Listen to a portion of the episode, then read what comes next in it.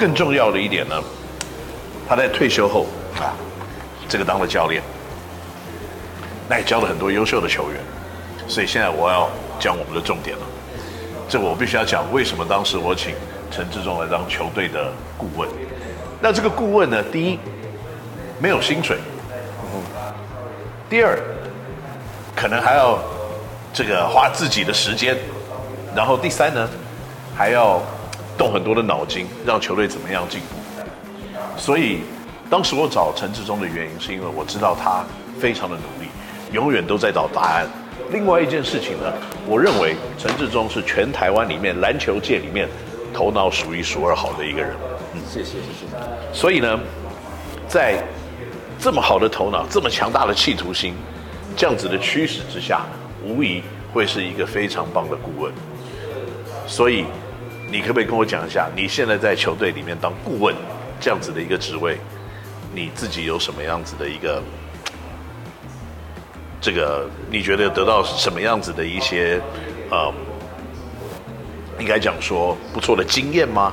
还是你觉得你得到了什么样子的一些不错的一些回报吗？最大的一个东西就是让我又再度燃起了不一样的斗志。嗯，其实学生篮球跟职业篮球它的差别很大，嗯，非常大。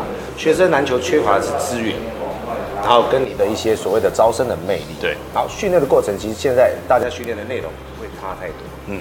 但到了职业队，其实球员的心理其实才最最大的问题。嗯，每个球员都已经成年了，有的当了爸妈，嗯，有的还在出来刚刚要挑战，有的是中生代，有的是从别的球队过来，有的是别人不要的或者过来。其实各种组成，其实心理问问题是最大。所以在职业队最大的问题是人。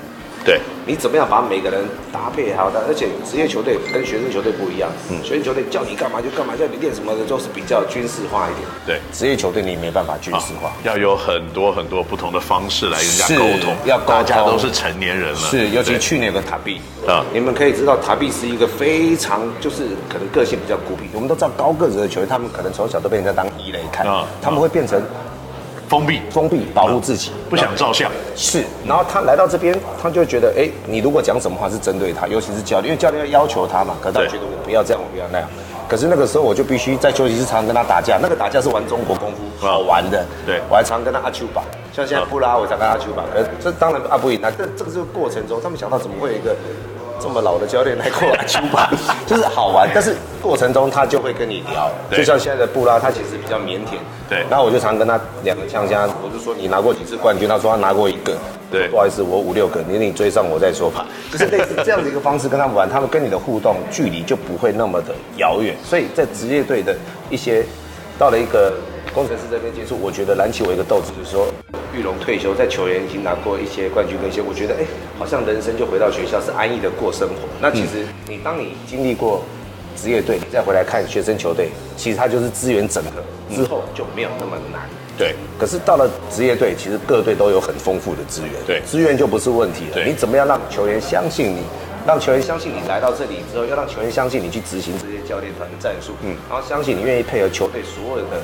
行销，然后跟比赛、跟训练都愿意全程的配合，那才是最大问题。所以我觉得来到这边，让我又燃起了一种斗志。我觉得我现在的脑袋虽然每天一直在、一直在转、一直在转，不一定是对的，对。可是我的人生重新的启动的那个斗志很不一样，真的。的确，而且应该这样说，我们都经历过台湾的前上一个直男的这个时代，是。那其实这个也是一个很棒的机会，让我们从运动选手变成可以主事。是，等于是可以看到一些我们以前想要的，或我们没有的，或我们认为怎么样有了以后可以让整个环境更棒、更进步的一些事情。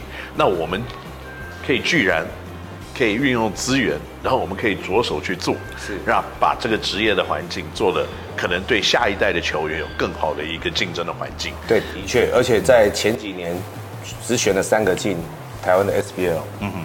可是我在学校每天遇到这些孩子，还有其他学校的孩子，他们的眼神就是我打球是为了什么？嗯。可是现在台湾的自然环境，现在孩子不会问为什么的。我叫他们选生涯规划跟志愿。嗯。我跟你讲，十个有九个都说我要打职篮。职业球员。他会有目标的。可是你不要看有目标，好像不是。当然会有家长说啊，不会每个人都打职篮，不会每个人都怎么样。嗯。可是你们忽略了他真正的价值。你的孩子有目标，难道不是好事吗？人生有目标已经是很强很强。他在在高中阶段，对高中跟大学，他至少不会去学坏。嗯国中也一样哦，他至少说我的目标达成，我不会学坏。当他不会想学坏，想要朝一个目标去做，他没拿到成绩，他也练到身体，而且在这个青少年的过程中。他不学坏，对社会来讲就是一个很大的贡献。嗯哼，对家长来讲就是一个很大的安慰。对，其实这一点啊，我我们现在都是家长了。是，其实以前我的小孩跟我讲说，我问我小孩你以后长大干什么？他说我要做跟你一样的事。是，那时候我就会担心。OK，我就会担心，因为我觉得当时我们那个可能整体的职业运动的环境并没有这么的发达，是，并不是说我们的前辈做的不好，而是大家就是没有真正的在可能真正的职业化的过程。